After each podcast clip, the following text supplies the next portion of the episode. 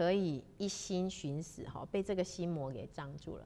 那邱大仙心里想说啊，那怎么办？我的钥匙已经掉到山下去了。这个时候啊，老先生就拿出一把钥匙出来说：“是不是这一只？这是我刚刚在路上捡到的。因为他是太白星君化身啊，所以他当然可以捡到这个钥匙。所以这个时候啊，他突然间呐就变不见，就跟就跟在他要消失之前，他跟邱大仙说：‘你呀，应该去广度有缘人哈，然后多做一些善事。’然后啊，邱大仙呐拜别了他之后呢，他就。赶快去，想要去度化有缘人，他自己呢就到了一个那个河边，到了一个河边哦，就开始去度化众生这样子。他希望说他可以度到一些有缘人，所以他就帮一些人啊摆渡过船，摆渡这样子。所以到最后啊，遇到了三个人哦，这三个人很像武将，那他们三个人呢就要渡船，可是那一天呢水就很急哦，涨得很高。然后这个时候啊，其中一个人还拎了一个那个包袱。啊，两个人会游泳，拎着包袱的那个不会游泳，然后还要走过去的时候又怕，所以这个时候邱大仙就说：“我背你过河。”那背他过去的时候啊，突然间啊，那个人哦就到了河中间的时候一直挣扎，差一点连邱大仙都沉到水里面，然后到最后那个包袱就随着那个河水飘走了。这个时候啊，虽然有渡过了河，可是那个人非常的懊恼。然后邱大仙就问说：“怎么了？到底是什么事？哈，那个包袱有那么重要吗？”他说：“那个包袱其实是那个敌军的向上人头，敌军将领的向上人头。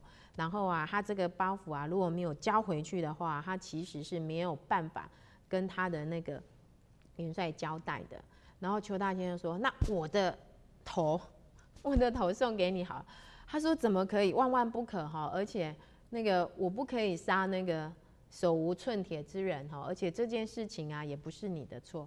邱大仙就说哈，可是啊，你如果不杀我，你怎么交差？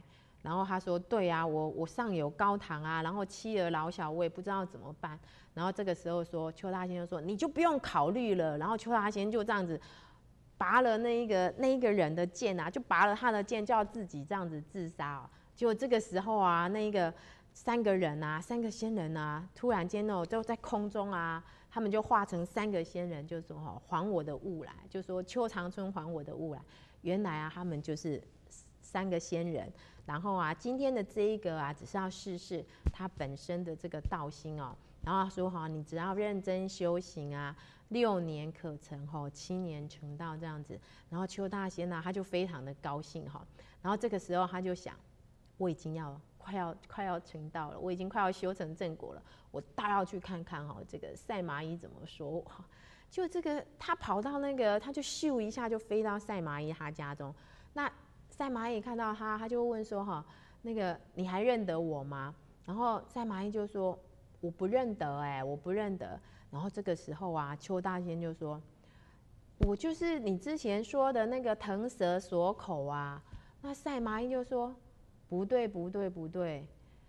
您的面相啊，您的面相啊，极富大富大贵哦。其实啊，您的面相啊，已经啊是双龙戏珠，而不是腾蛇锁口。然后他就说：“真的吗？”他说：“对，您啊，这个时候啊，赛马衣跟邱大仙说：‘哈，您一定是大善之人哦，否则怎么可能面相能够？’”有这么大的改变哦，从腾蛇锁口变成双龙戏珠哦，所以啊，我们知道一个人呐，修行人或者是一般人，我们呢累积了这么多的善事啊，其实是可以改变我们的命运，增加我们自己的福分，也增加我们自己灵性上的那个光辉哦。然后刚刚的这两个故事啊，其实都是他们的命运原来是普通或甚至是不好。改成变成非常好的。那接下来啊，或许要跟各位前贤分享的就是这个方仲永的故事。那方仲永啊，他是北宋时候的江西江西金溪县人，世世代代都种田哦，也都没有念过书，也没有人会写字。然后他五岁的时候啊，他有一天就哭着跟他爸爸说：“爸爸，我要纸跟笔。”那父亲以为哦，他是胡闹。他从小都在田间长大，纸跟笔都没看过，怎么可能呢？然后啊，他就硬哭着要，那爸爸只好跟邻家邻居借来了笔跟墨，还有砚台，他就磨好了墨啊，摊开纸，不慌不忙就写下了四句话。爸爸根本看不懂，爸爸就把这个这个诗啊拿给隔壁的邻居看，老先生一看之下，隔壁的老先生看了非常的称赞啊，他说啊，这首诗啊是说明哦。奉养父母跟团结宗族的道理，好题目，好文词，好诗哦。那仲永真是个天才儿童啊！不久啊，这个事就传遍了乡里啊，大家都认为说哈，哇，仲永真是天才儿童哦。然后就四处的去派会，很多人请他写诗，然后把他们当贵宾招待，还送给他们金钱。然后啊，仲永的爸爸就天天带着他去拜见乡人，炫耀他的才华。然后他就一直这样忙着拜会应酬，到最后根本就没有时间学习。到了十二三岁的时候啊，他的才智已经完全消失，他做的诗呢就平凡无奇，所以就这样庸庸碌碌过了一生哦。所以啊，即便天赋再高，命再好，如果我们不努力，有用吗？没有用哦，到最后也不会有成就哈。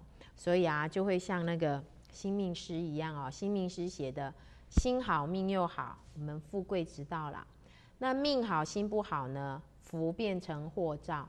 那心好命不好，祸转为福报哦。心命俱不好，遭贫遭殃且贫夭哦。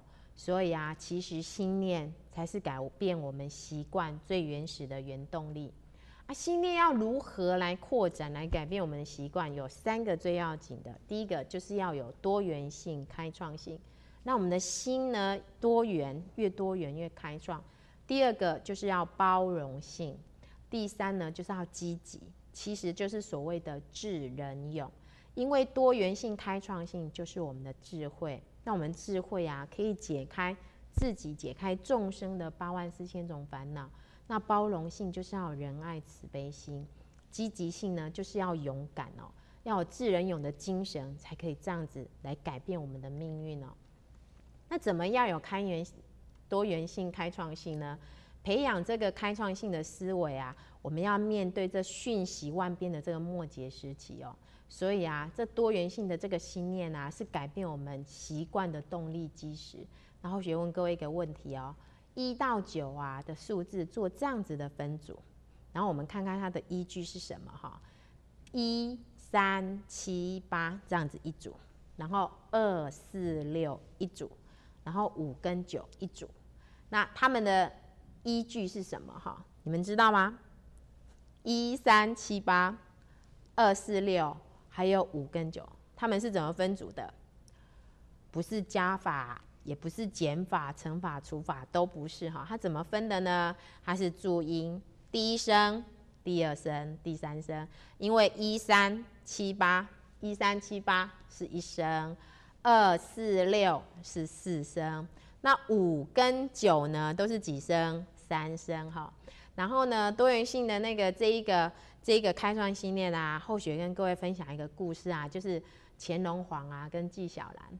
那有一天呢，乾隆皇他就带着纪晓岚啊去江南玩哈，一路上山明水秀啊，景色迷人。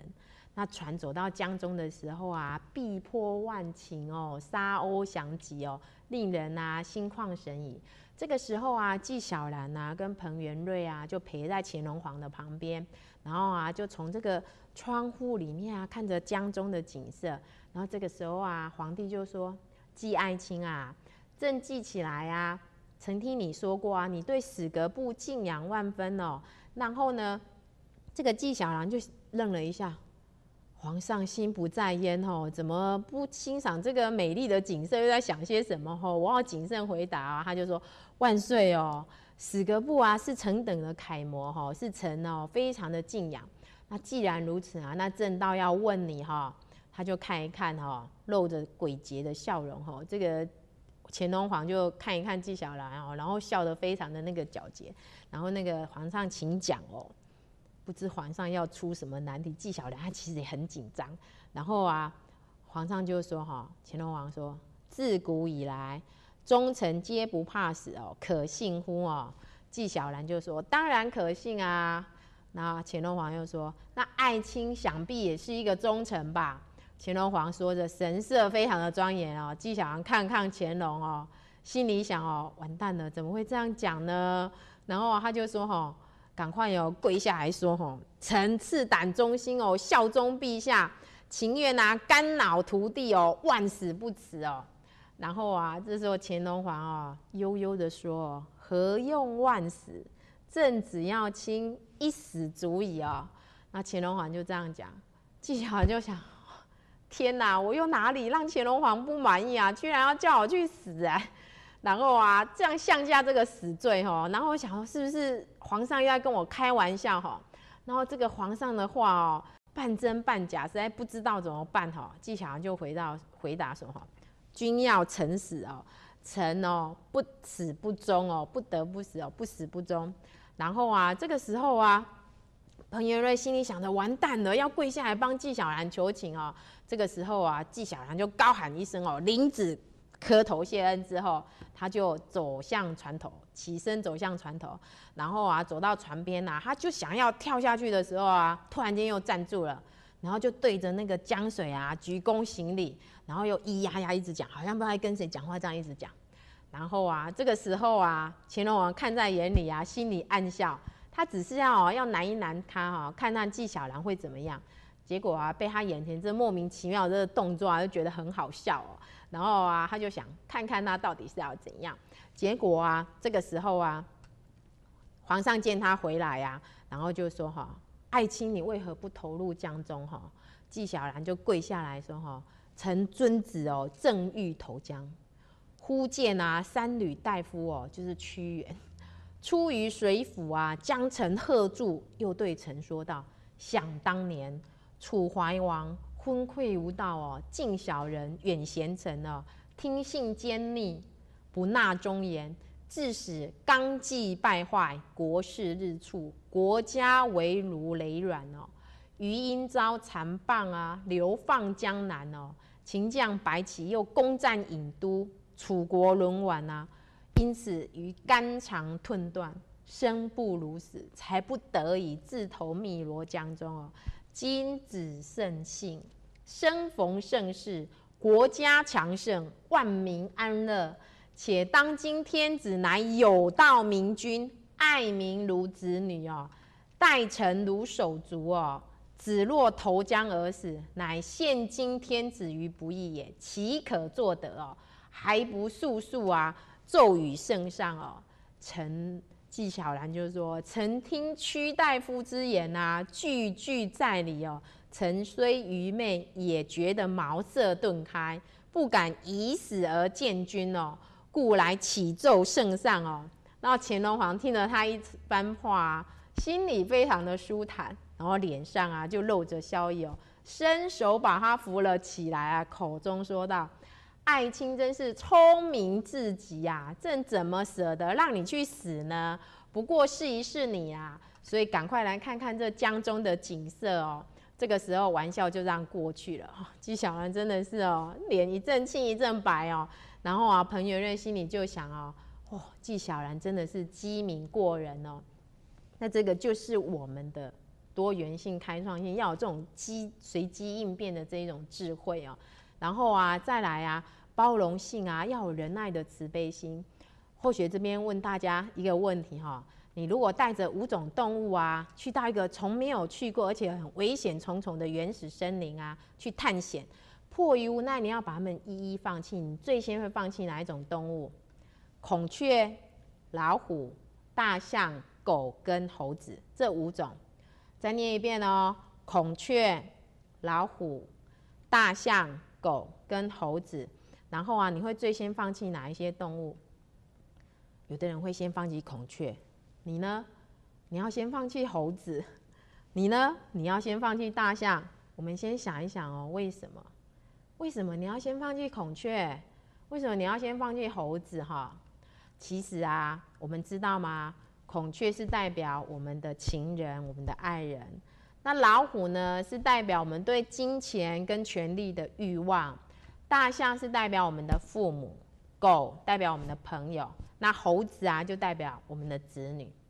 所以啊，其实无形中，我们到底是要先放弃哪一种动物？是考虑着动物的安全，还是我们自己的安全，还是大家整体的安全？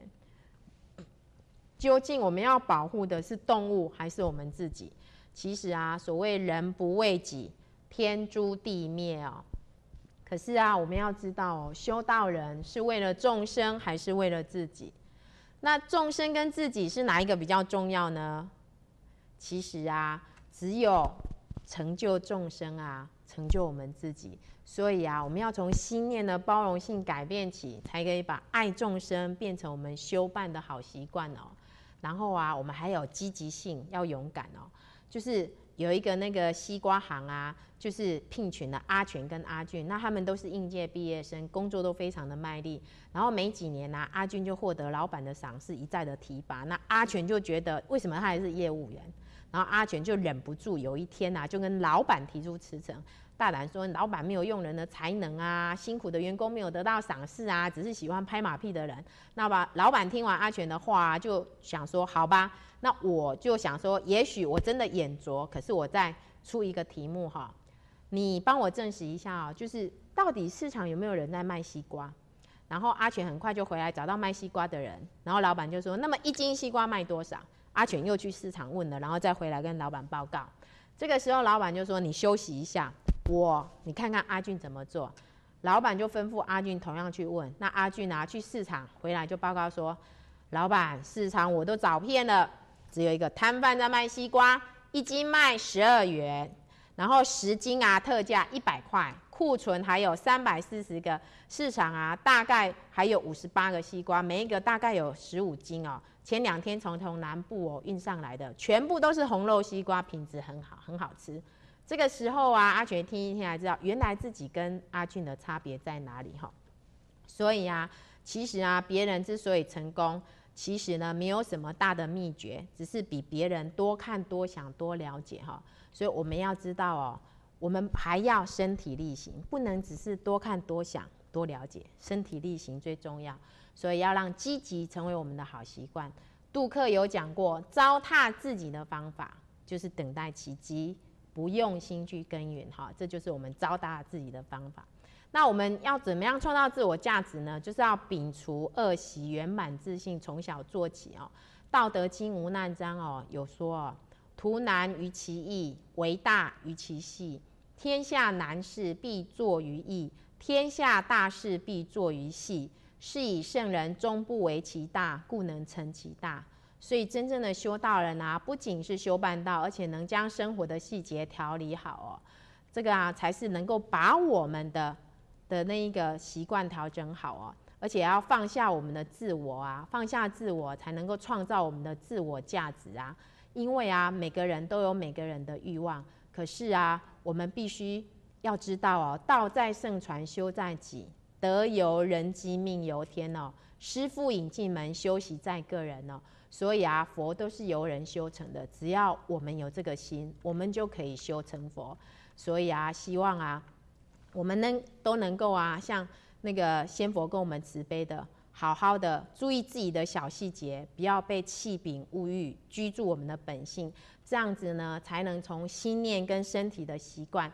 一点一滴的累积，改变我们自己的命运与人生哦。那后学今天很高兴啊，跟大家分享到这里，讲不好的地方啊，还请各位多多包涵，谢谢各位。